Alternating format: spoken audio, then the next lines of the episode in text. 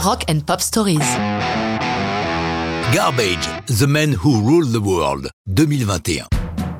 Les quatre du Wisconsin forment un groupe comme rarement dans l'histoire du rock. Rendez-vous compte, Duke Erickson, Steve Marker et Budge Vig travaillent pour la première fois ensemble en 93. Les trois garçons sont avant tout des producteurs, Vig ayant entre autres produit le Nevermind de Nirvana, belle carte de visite.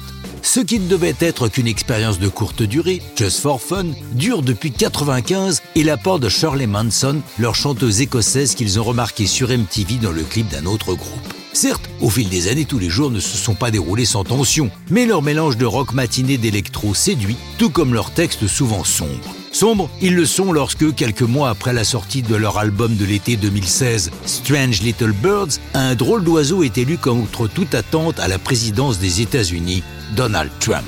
Ils sont consternés et se mettent à l'écriture d'un album porté par un single cri de révolte, The Men Who Rule the World. L'idée vient à Shirley, qui tient régulièrement un blog dans lequel elle reçoit des invités. Et cette chanson lui est inspirée par l'interview qu'elle fait de George Clinton, l'ex-leader de Parliament et de Funkadelic. Dès les premiers mots, Shirley Manson ne fait pas dans la subtilité. The men who rule the world have made a fucking mess. Ceux qui dirigent le monde ont mis un sacré bordel.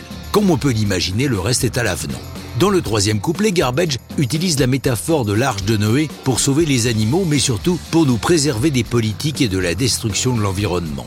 The Men Who Rule the World fait partie de leur septième album No Gods, No Masters, qui aurait dû paraître en mars 2020, mais la Covid en a décidé autrement, et les dernières chansons du disque ont dû être réalisées à distance des uns des autres par échange de fichiers. Et oui, les artistes aussi télétravaillent. Mais autant ils ont regretté le retard pris, autant ils sont satisfaits du résultat, comme l'a dit Charlie Manson.